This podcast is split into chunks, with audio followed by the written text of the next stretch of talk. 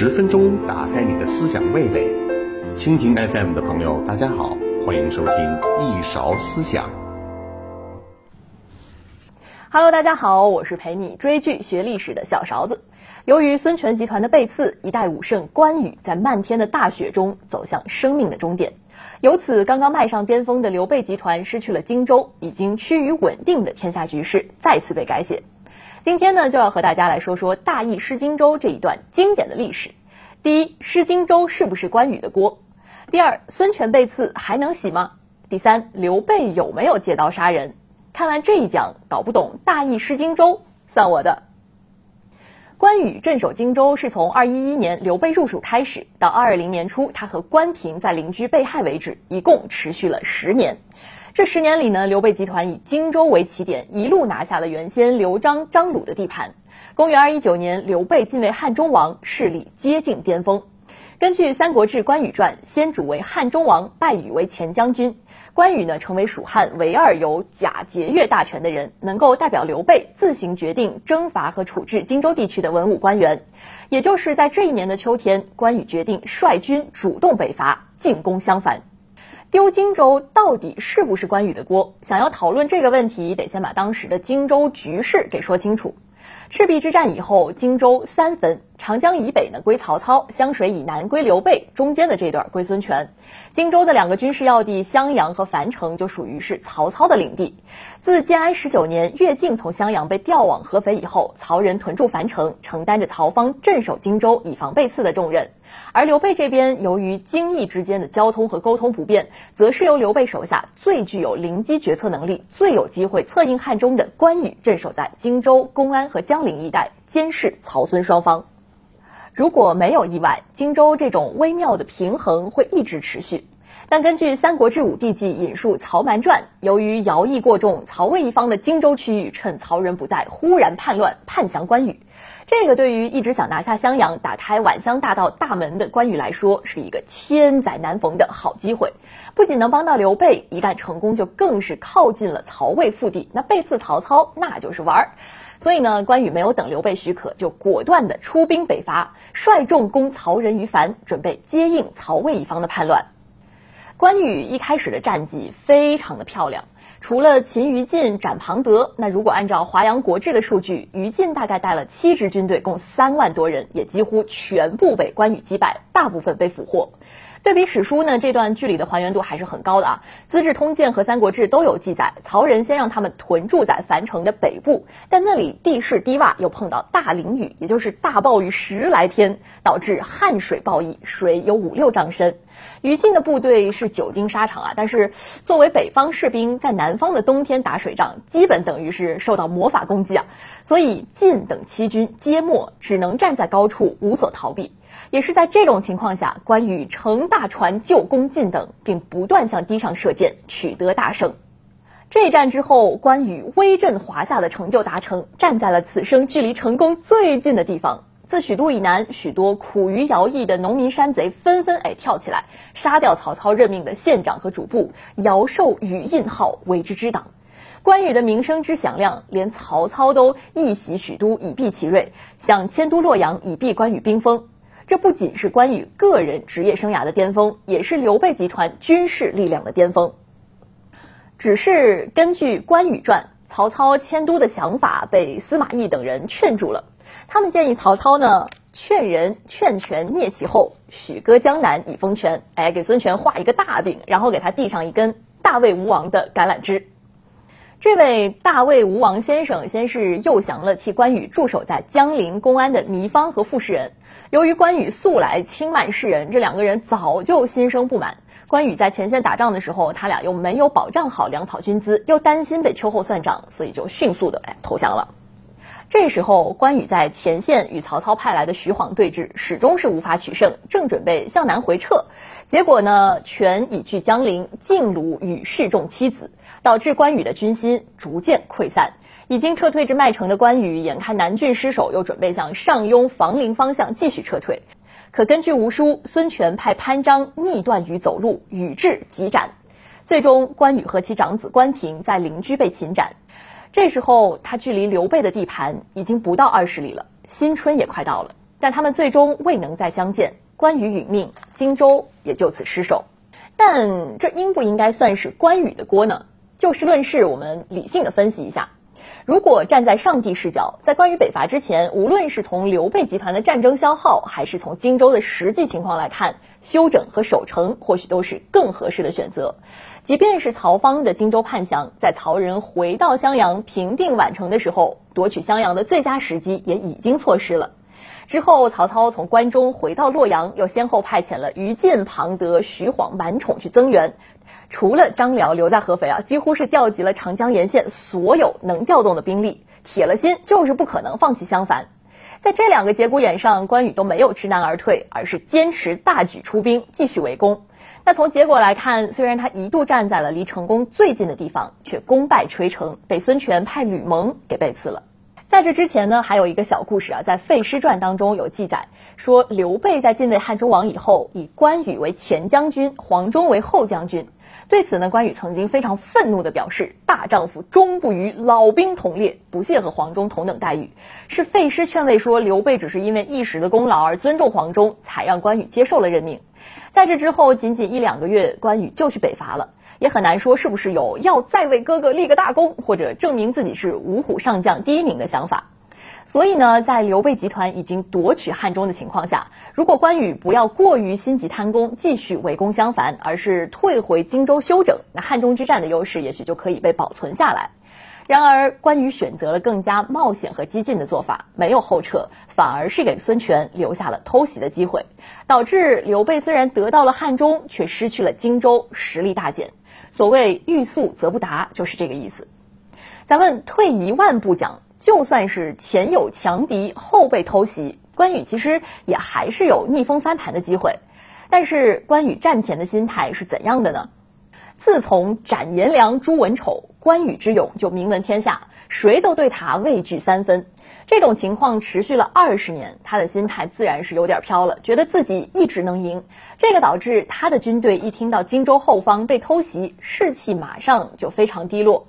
可是关羽不但没有封锁住从荆州来的消息，还不断的派人回去打听新的消息。结果带回来的全是后方家属托人带的信，说：“哎呀，自己现在过得也不错，盼望士兵们回家。”导致全军立刻战斗意志崩溃。而且吴军在偷袭得手后，马上又派陆逊率军西进，攻占了宜都和秭归，那切断了关羽沿水路撤退至益州的路。这时候关羽的选择只剩下了逃往上庸。但关羽在这时候又有一点犹豫不定，先是希望刘封、孟达相助，被拒绝之后，又转而退往麦城，想直接退回四川。你说将领犹犹豫豫，家人亲情召唤，再加上徐晃追杀和吴军的沿途伏击，到关羽被俘的时候，他的身边最终只剩下了十几个老弱病残。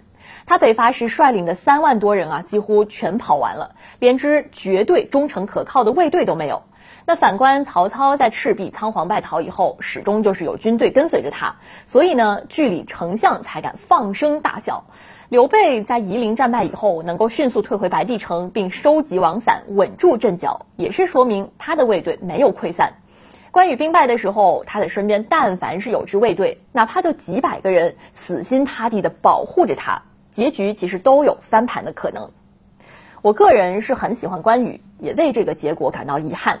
但就事论事，作为一名能独当一面的高级统帅，无论是从之前的治军成果来看，还是从战前的心态，又或者是只虑胜不虑败的战斗准备来看，关羽都要为失去荆州负上责任。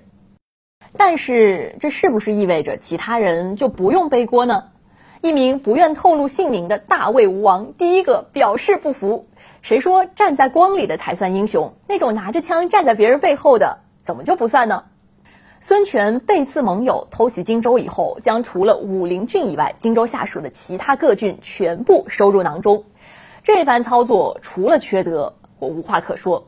但是本着学习要严谨的态度，咱们还是简单的帮孙权分析一下洗白的可能性。万一能洗呢？关羽北伐襄樊，孙权进攻合肥，加上刘备的汉中之战，这本来是联盟抗曹的一整套操作。虽然时间上有先后啊，但整体来看，关羽和孙权的行动就是为了策应刘备。那对刘备来说，汉中之战时，曹操难以从其他战线上抽调军队，首尾不能相顾，才被迫放弃了汉中，最后退回长安，又再退回洛阳。孙刘联盟的意义正在于此。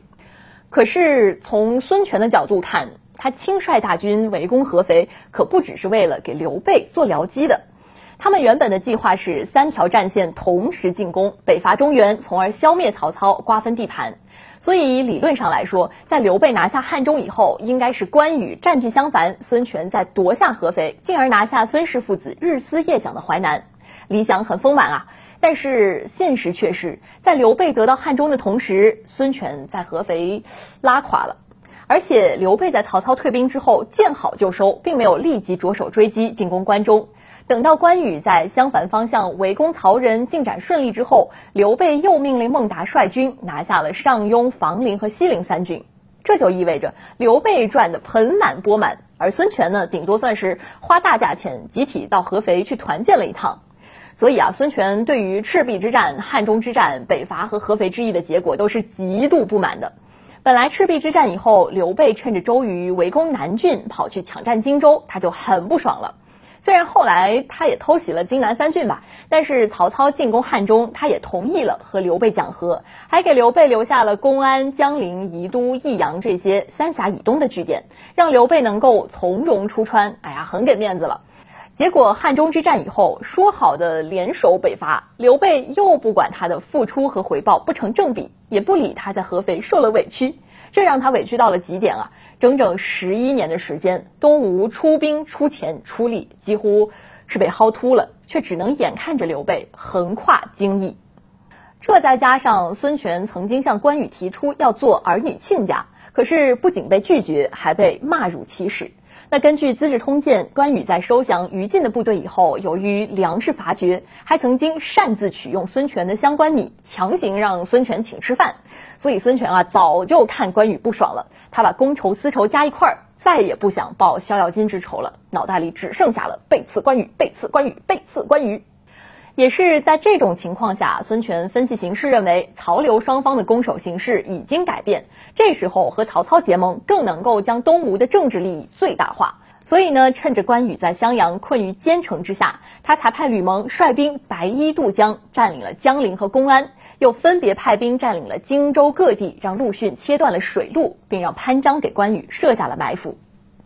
从孙权的角度看，这场背刺，他是既以实际行动帮曹操解了襄樊之围，捞到了潜在的政治利益，又达到了占领荆州的目的，还能够避免刘备的势力继续壮大，还维护了三国之间的势力平衡，很划算啊，而且很有大局观。他承受了别人不能承受的道德压力，只是为了守住共同北伐、共同收获的誓言。他一心只愿维持三家的平衡发展，不愿任何一个人掉队，感动三国，格局完全打开了。他真的，我哭死！打住，打住，打住！我 实在是编不出来了。说了那么多啊，其实孙权就是觉得分赃不平衡，所以是放弃了盟友。毕竟也没有人逼着他背刺。如果在合肥失利之后，他能够像曹操增援襄樊一样，继续保持着对江淮地区的进攻压力，而不是把合肥的损失在荆州找补回来，这将会是孙刘联盟最有可能取得突破的时期。毕竟，关羽持续进攻襄樊并接连获胜后，形势正在转向有利于孙刘联盟的方向。如果孙权能够继续坚决支持关羽，让关羽把留在后方预防孙权偷袭的军队增调到襄樊前线，那是完全有可能牵制住更多曹军的。东线的江淮战场也就有可能出现更好的战机。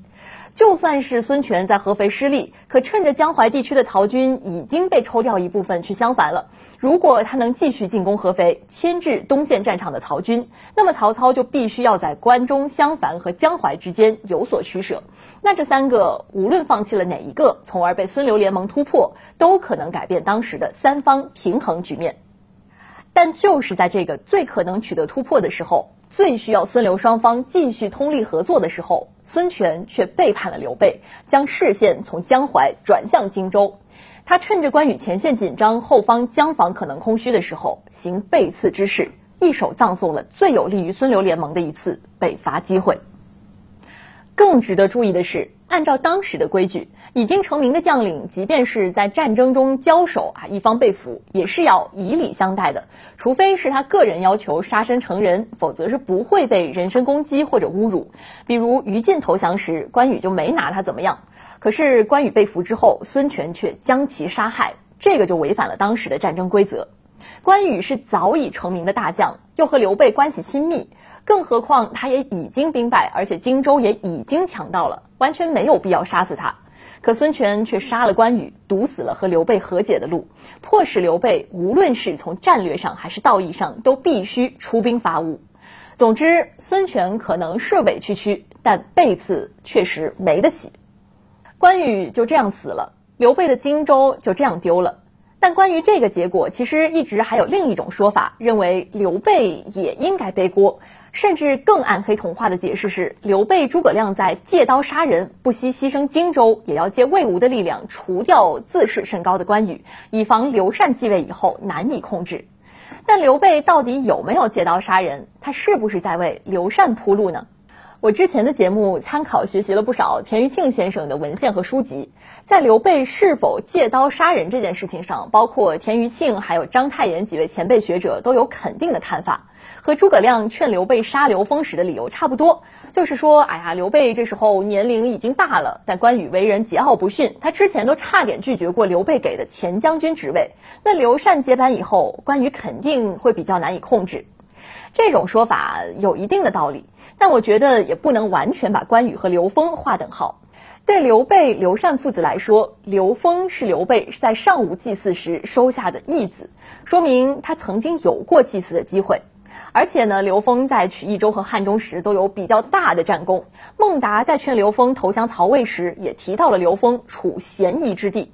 所以刘禅继位以后，刘封有可能不服刘禅。刘禅也有可能容不下刘封，这个也是诸葛亮劝刘备杀刘封的原因。但关羽有被当做过刘备的接班人或者是祭祀吗？没有。虽然他地位很高，资格很老，却从来都不是刘禅的竞品。否则，在刘备尚无祭祀的时候，就会培养关羽了。皇叔在上，与愿拜为义父之类之类的，而不是收刘封为义子。而且以关羽的忠义性格来说，不大可能在刘备过世以后篡权。当然，这件事情里还有一个人啊，关羽威胁不到刘禅，但对诸葛亮的地位是可能产生威胁的。如果刘备去世的时候，刘禅还比较年轻，那诸葛亮就会是主要的辅政大臣。那如果关羽还在，就可能导致诸葛亮无法大权独揽。从这个角度来看，确实存在着诸葛亮从个人利益出发，想预先除掉关羽的可能。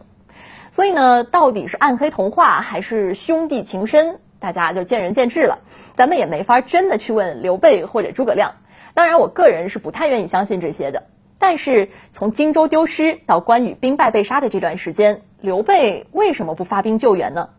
先简单整理一下那一年的时间线：建安二十四年春天，刘备在汉中取得突破性进展。五月，曹军退回关中；七月，刘备在汉中筑坛称王。到了夏天，关羽率军北伐，围困襄樊。八月，关羽勤于进展庞德，威震华夏。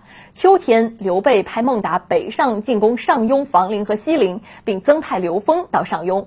十月，曹操从长安回到洛阳，派徐晃支援襄樊，并致书孙权。冬天，关羽在魏吴的夹击中进退失据。十二月，他从麦城逃往邻居，结果遭埋伏遇害。根据《刘封传》，在关羽夏天包围襄樊的时候，他曾经要求刘封和孟达发兵援助。孟达呢，原本驻守在宜都，控制着从荆州到益州的水陆交通，也是刘备一方在荆益之间唯一具备野战能力的军队。但是在关羽进攻襄阳比较顺利的时候，刘备令孟达北上进攻东三郡去了。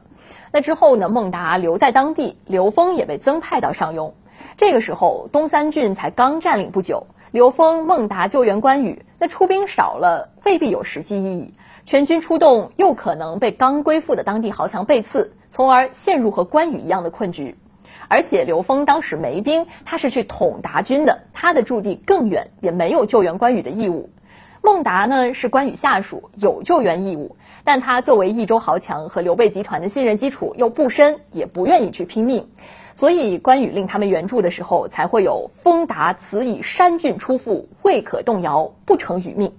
而这也意味着，如果刘备想要增援关羽，那唯一的办法就是从益州出兵。可关羽从胜利在望到兵败被擒杀，时间非常的短。京邑之间交通不便，在当时的交通条件下，刘备光是得到关羽兵败的消息，就得快马加鞭好几天，更何况是要率一支大军出川，确实来不及。而且这时候，东吴已经占领了秭归和乌县西陵，完全控制了三峡水道。关羽根本就没有机会直接逃回益州，益州也完全来不及救援关羽。总体来说啊，就是刘备才在为益州扎紧篱笆，还没来得及调整蜀汉的战略规划和军事部署，关羽就已经被孙权偷袭，失去了荆州。这不是刘备肯不肯的问题，而是他压根儿就没有这个时间。关羽腐败对他个人而言是职业生涯的不完美落幕，对刘备而言是集团命运的重新改写。对于更完整的三国格局来说，则是最有可能改变三方平衡格局的一次机会。如果关羽没有硬刚，如果孙权没有偷袭荆州，如果刘备能及时出兵支援，无论是哪一种如果，三国的局面都会有比较大的变化。只是孙权偷袭荆州，擒斩关羽，无论他是否有意，都让这个可能性消解了，让三国的微妙平衡得以持续。在这之后呢，刘备从汉中回到成都，又发生了曹丕篡汉称帝的事情，于是刘备也在成都称帝，延续汉作。